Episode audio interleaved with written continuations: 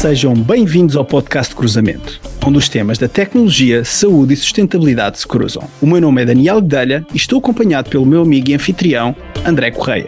Convidamos a subscrever a nossa newsletter em cruzamentopodcast.com. Olá e bem-vindos.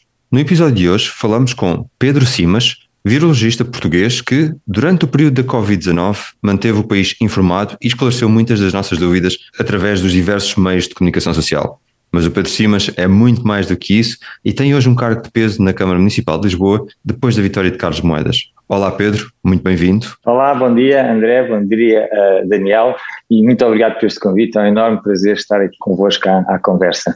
Muito obrigado Pedro.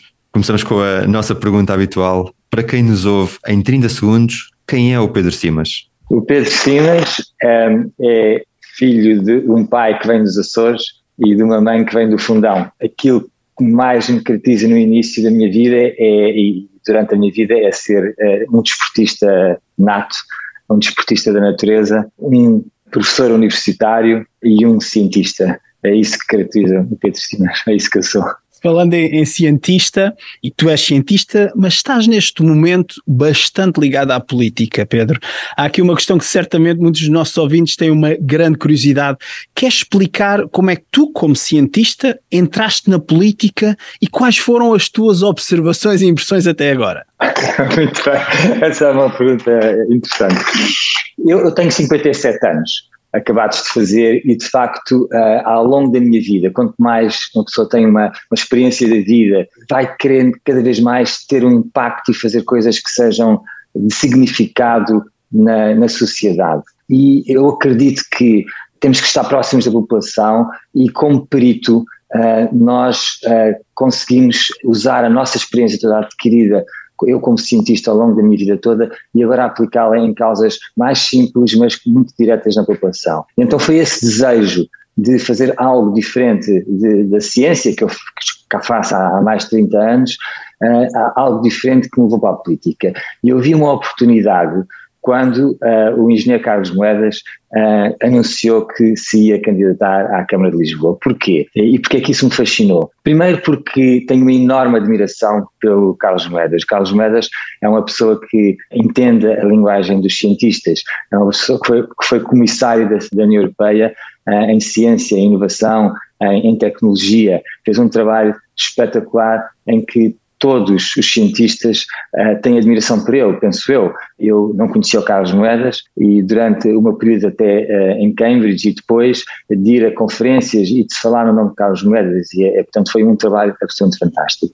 E portanto, quando ele anunciou isso, eu imediatamente me identifiquei com uh, o seu programa, a sua atitude e portanto, e disse que eu, como perito e independente, gostaria muito de estar neste projeto e depois tinha a componente de ser um projeto de governação local, onde a possibilidade de ter o impacto que eu falei na população direto é, é, muito maior, porque estamos a trabalhar com as pessoas diretamente na nossa cidade. E as primeiras impressões foram de que, precisamente, de confirmar que é possível fazer isso, ter impacto nas pessoas e na sociedade, até a curto prazo, mas também que é, como perito e não político, é uma, uma atividade que é preciso ter algumas cautelas, é preciso ser bem articulado para se conseguir levar a bom cargo e implementar, de facto, os projetos que têm impacto. Pedro, e vamos começar aqui, se calhar, por falar em saúde, tentar perceber um bocadinho mais, mais esse impacto de que falavas. Quando falamos de saúde em Portugal, pensamos muitas vezes no Serviço Nacional de Saúde e, e dos grandes desafios que, que, enfrenta, mas as autarquias podem também ter um impacto muito grande nesta área. Queres dar aqui alguns exemplos desse impacto especificamente para esta área da saúde? Muito bem, uh, sim. Eu vejo a autarquia como uma entidade e governação local muito importante na uh, promoção de uma vida saudável para prevenir a doença. E desta forma, nós, ao termos uma vida saudável e prevenirmos uma doença, estamos a promover a saúde. Portanto, a principal função de uma autoridade local, nomeadamente de uma autarquia, é dar uma, condições de vida salubres aos seus residentes, de modo a que se previna a doença e que se tenha, com isso, o benefício de ter uma vida saudável, que é melhor para todos. E há coisas que são muito, muito simples de fazer uh, e que estão ao alcance de uma um, autarquia que passam, por exemplo, com prevenir o excesso de peso. através de uma alimentação saudável, uma vida ativa com exercício e com tempo para a atividade lúdica. Isso faz com que diminuímos uh, ou se diminua a incidência de diabetes, a incidência de doença cardiovascular, de cancro, de hipertensão. Portanto, há uma série de doenças que se podem prevenir com o simples facto nós termos um estilo de vida saudável. E como é que a autarquia pode fazer isto? Com imensos projetos que já está a fazer, de principalmente de educação, educação das camadas jovens, uh, de terem uma vida ativa, e não só na educação, mas de uh, educação teórica, de dizer como é que se faz e explicar como é que se faz, mas, e como é que se tem essa vida saudável, mas também de dar os meios para, criando um espaço urbano que seja uh, propício a essa vida saudável, essa, essa vida de exercício, com tempo para a atividade. E, portanto, há toda uma, uma noção de saúde única que numa cidade eh, se aplica muito bem, que é termos, temos as pessoas, temos os animais, temos o espaço físico e ambiente, portanto, que é um espaço urbano, e, portanto, a Câmara tem muitos projetos que podem implementar que promovam esta vida saudável e, e para prevenir a doença. E eu, acho que é aí que a Câmara tem um papel muito importante. E às vezes são as coisas mais simples e os projetos mais simples uh, que uh, têm mais impacto e que são de mais longa duração depois nas pessoas e na cidade. E, portanto, é, é, podia dar muitos exemplos, uh, desde exemplos de ir às escolas e fazer educação de higiene oral, de ir às escolas e fazer educação da alimentação para combater o excesso de peso, de estimular uh, o, exercício físico e a, e, a, e a, prática do desporto, de estimular o uso das bicicletas e das ciclovias. Portanto, há toda uma panóplia de coisas que se podem fazer e que a Câmara pode ter e tem uma importância vital. Pegando aqui na, na, Câmara, Pedro, e no poder local, eh, nós sabemos que o tema da regionalização é com frequência colocado na agenda política. Um, e, e, olhando para o cruzamento uh, da cidade de Lisboa com os temas que nós abordamos neste podcast, portanto, a saúde, tecnologia, sustentabilidade, achas que a regionalização traria algum benefício para os portugueses? E já agora, faz alguma diferenciação entre regionalização e descentralização? Muito bem. Essa é uma pergunta que está na ordem da, do dia, uh, a regionalização versus a descentralização. Na minha opinião, tenho dúvidas, muitas dúvidas em relação à regionalização. E o que é que é a regionalização? A regionalização implica que há a transferência de poderes políticos e uma autonomia política das regiões. Eu penso que isso pode levar a uma, a uma divisão no país, dividir o país em pequenos países e, e, e o país tornar, tornar-se uma manta de retalhos. Eu penso que, neste momento, a descentralização seja uma melhor estratégia. Isto porquê? Porque a descentralização, ao contrário da regionalização, o que ela transfere é gradualmente e progressivamente o poder uh, de decisão uh, na gestão dos recursos locais para uh, as cidades, para as regiões. E o que é que isso permite? Isto permite que sejam as autoridades locais que tenham um melhor conhecimento das suas cidades, por exemplo, o exemplo de Lisboa, que seja a autarquia de Lisboa com as suas freguesias e, e, e moradores num processo de cocriação que tenha capacidade e autonomia executiva para uh, melhorar a, qualidade de vida e todos os processos e toda a dinâmica da cidade de Lisboa. E isso é isso consegue-se através da descentralização. E essa descentralização uh, é muito eficiente por aquilo que eu disse, porque cria uma cumplicidade entre residentes e uh, decisores políticos numa política de cocriação. E, portanto, eu acho que isso é, é muito efetivo, é muito eficiente e, e, responsabiliza ambas as partes em criar projetos que sejam verdadeiramente para o bem comum e projetos que sejam e que tenham uma, uma, uma longevidade grande, não sejam projetos a, a, curto prazo. E é nisso que eu acredito, nessa descentralização dos poderes e atribuir e criar um processo de cocriação e de responsabilidade. Pedro, e falaste em Lisboa, eh, na, na descentralização, também aqui eh, em termos de, de, projetos para um bem comum. Eh, Lisboa tem apostado em, em diversos programas, nomeadamente na área da saúde, mas achas que Lisboa continua a ser uma cidade desigual? E se sim, quais são os projetos que estão a trabalhar para combater essas desigualdades? Muito bem, sim, Lisboa é uma cidade desigual e não só Lisboa, muitas grandes cidades sofrem desse, desse problema. Por exemplo, uh, temos uma Lisboa que é muito bonita para os turistas e para as pessoas que vêm ao domingo visitar Lisboa para os portugueses e, e, e passear. temos uma classe média alta que está no centro de Lisboa e nas freguesias mais ricas, mas mesmo nas freguesias ricas há zonas muito, muito, muito degradadas, temos uma classe média baixa que cada vez está a ser mais empurrada para a periferia num processo de gentrificação. Eu dou um exemplo, por exemplo, é comum nas freguesias mais periféricas querem-se fazer projetos para, com ciclovias e para melhorar os parques e as zonas verdes dessas freguesias e os próprios moradores não quererem, não quererem porquê. Isto acontece no mundo inteiro, não quererem porque sabem que agora pagam uma renda e se melhorarem as condições de vida ali, a renda vai aumentar e eles não têm salários, não têm capacidade para aguentar as rendas e este é que é o processo de gentrificação. E, portanto, Lisboa é uma cidade desigual e não é só Lisboa, não é uma coisa que Lisboa é das grandes cidades. Como é, quais são os programas que se podem trabalhar? Eu posso falar naqueles programas no quais, nos quais eu, por exemplo, estou mais envolvido aqui e tenho o privilégio de estar a participar. Fizemos programas de saúde para os mais velhos e mais vulneráveis que visam dar acesso à saúde àqueles que mais dificuldade têm em aceder ao Sistema Nacional de Saúde. Não é a autarquia e o governo local a substituir-se ao Sistema Nacional de Saúde, mas a criar um, um, um, plano em que permita que essas pessoas que têm mais dificuldade em, assistir ao, ao, ao, Sistema Nacional de Saúde tenham acesso a ele. Outro projeto em que eu estou, em que eu estou envolvido é identificar determinantes sociais e urbanos na cidade que possam ser responsáveis por doença cardiovascular e, e que de facto esses determinantes sociais têm a ver com a desigualdade social que existe em Lisboa.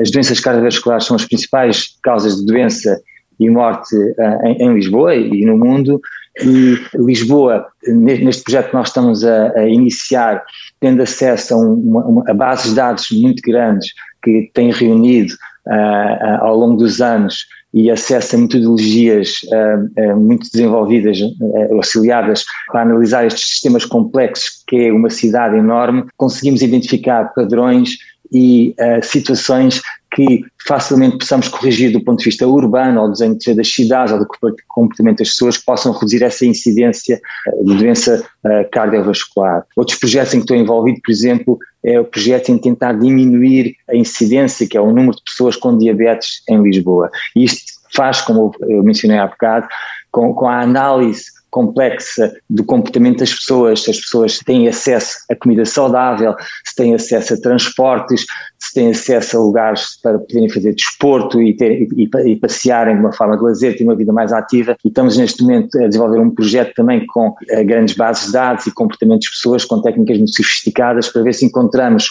características que possam ser corrigidas e diminuir esta desigualdade e promover a saúde das pessoas.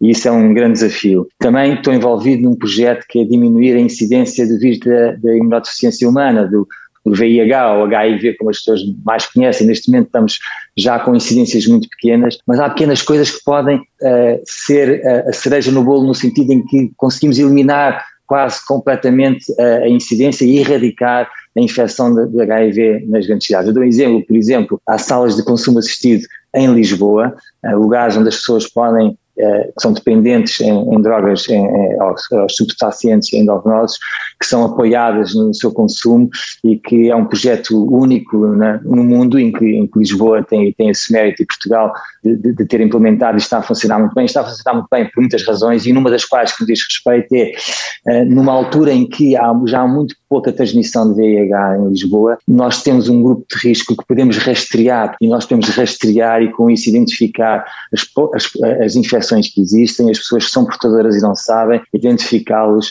e aí prevenir que eles transmitam a outras pessoas. Portanto, só há um conjunto de de, de, projetos em que Lisboa pode participar, podem ter um grande impacto na, na, em combater a desigualdade. Falaste na tua resposta em tecnologia, em padrões, em analisar, e isso naturalmente leva-nos também para a palavra futuro. Um, e quando se fala do futuro das cidades, uh, falamos muitas vezes em smart cities. Uh, queres elaborar um pouco, Pedro, como vês uh, a cidade do futuro e, e qual a importância da, da produção, como estávamos a falar, e da gestão de dados neste contexto? Uh, sim, falamos na cidade, nas smart cities, nas cidades verdes, nas cidades dos 15 minutos ou dos 5 minutos, até já na cidade da, da, à saída da porta de casa, em que o, o, o, residente já, já está envolvido num processo de cocriação e dizer como é que quer organizar a sua rua, os seus passeios, quer ter mais espaços verdes nos seus passeios. Muitas vezes eu, eu, saio de minha casa na, na Avenida Luís e o que eu vejo é uma avenida lindíssima, mas em que no meio da avenida, entre as árvores, estão carros estacionados em vez de serem esplanadas e espaços de lazer e pequenos espaços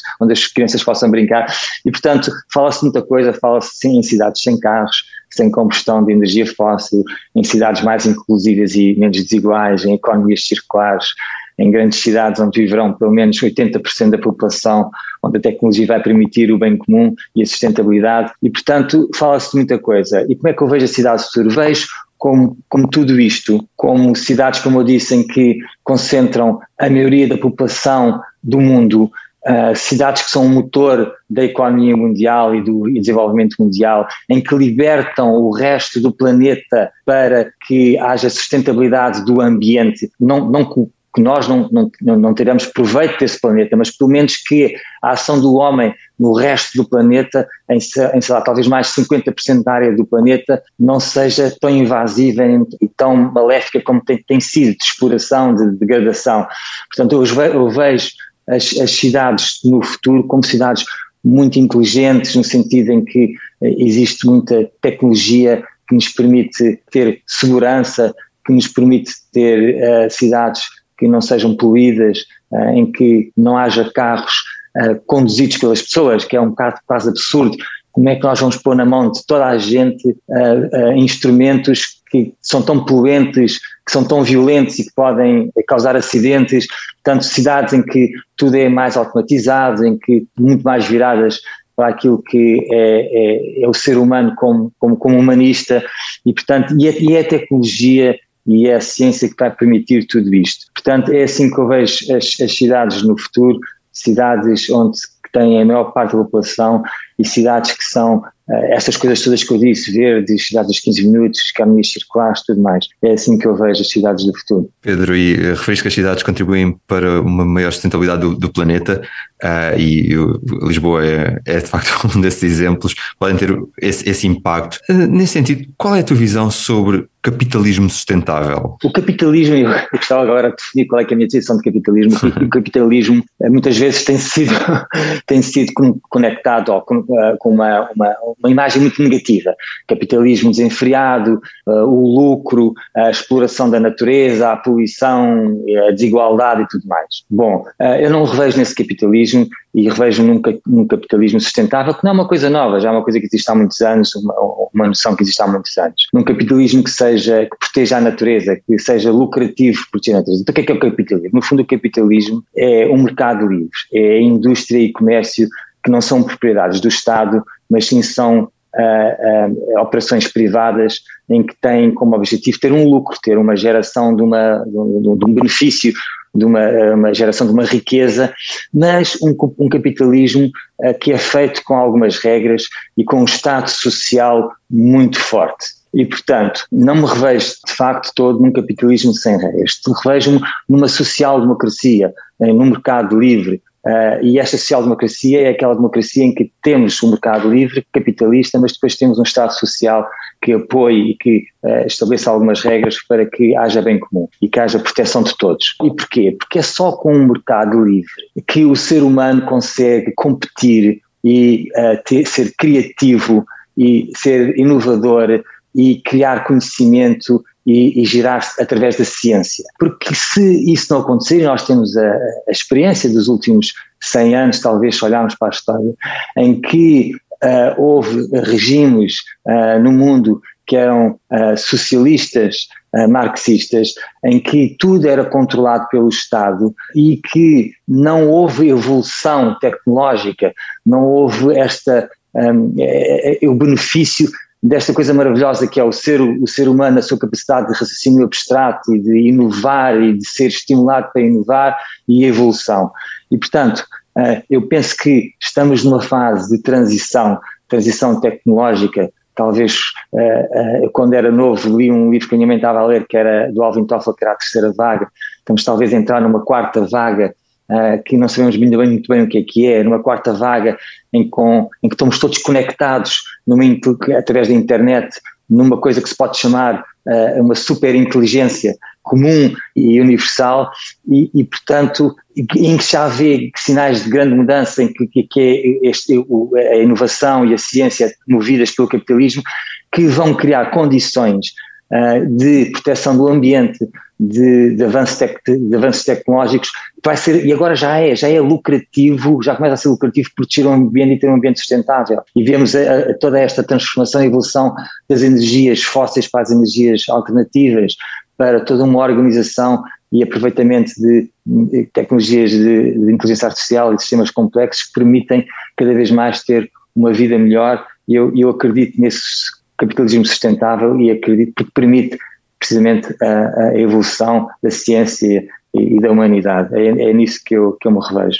Capitalismo sustentável, eh, Pedro, vem-nos, obviamente, eh, há, também a sustentabilidade à cabeça e, e, olhando para a sustentabilidade de uma cidade como a cidade de Lisboa, métricas. Como é que se mede, dá dois, três exemplos, como é que se mede a sustentabilidade, o impacto da sustentabilidade numa cidade como, por exemplo, a de Lisboa? Muito bem, olha, uh, eu não sou um perito nessa área, mas olha, olhando para a desigualdade, é uma métrica óbvia que as pessoas percebem, olhando para os transportes públicos, olhando para os espaços verdes, para o número de ciclovias, olhando para o grau de satisfação das pessoas que estão felizes ou infelizes, se sentem bem, olhando para o desemprego, há tantas métricas, olhando para, para a poluição, olhando para, para se a cidade tem, se é smart, se já, já está a evoluir uma smart city ou não, mas eu escolheria uma para mim muito, muito, muito simples.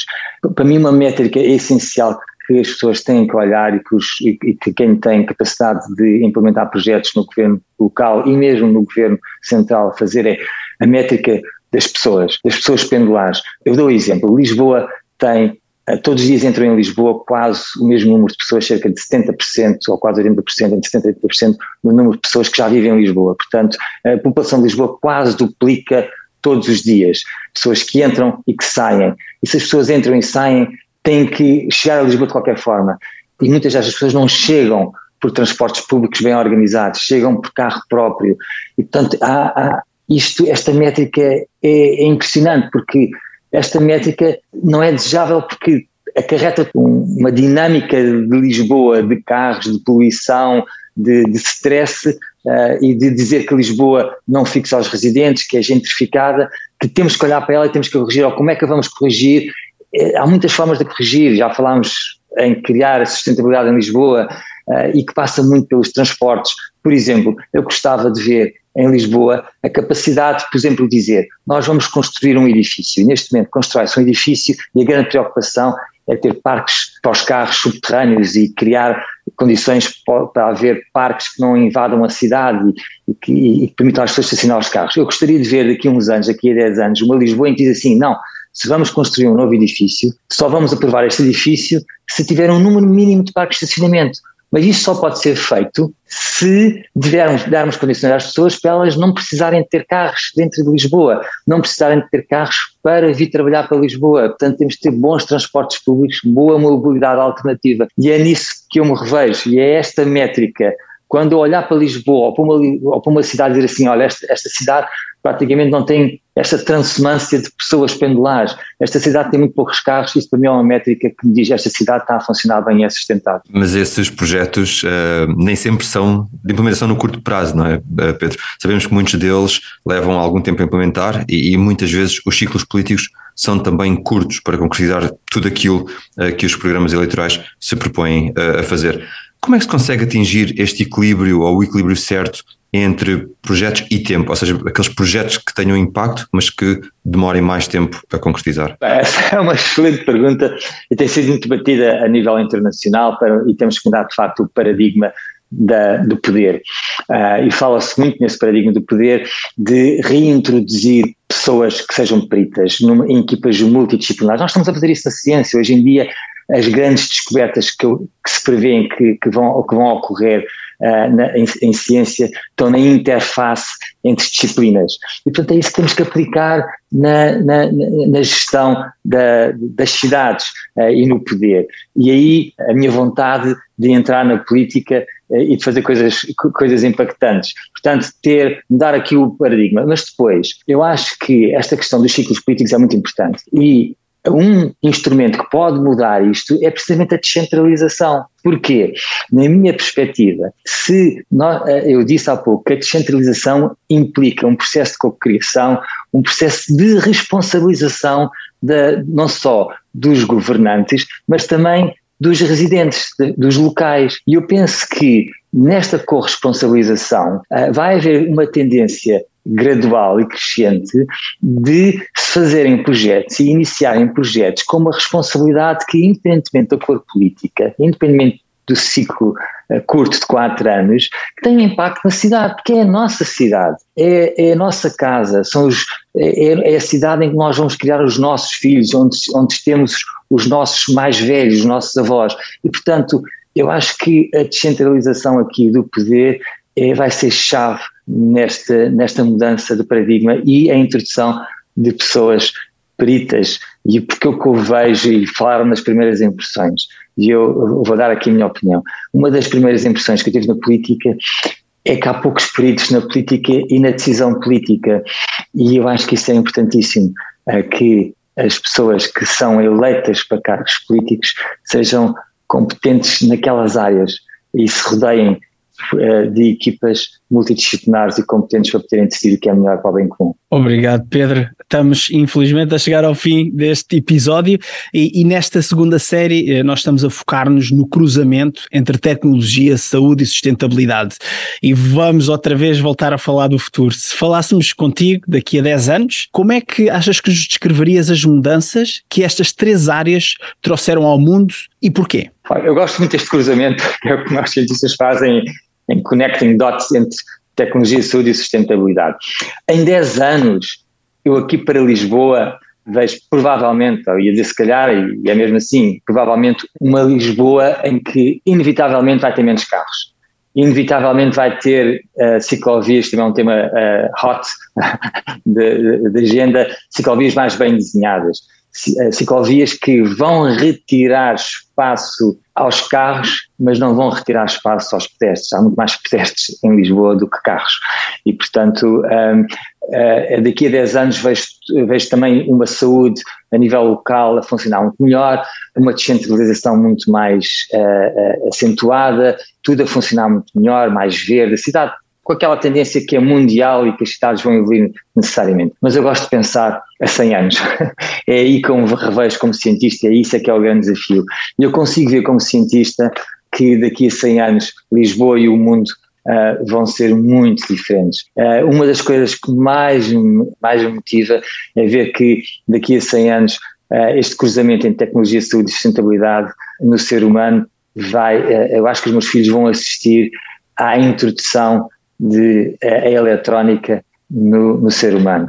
Um, ou seja, esta, eh, vai haver, acho que vai haver humanos que são uh, cyborgs.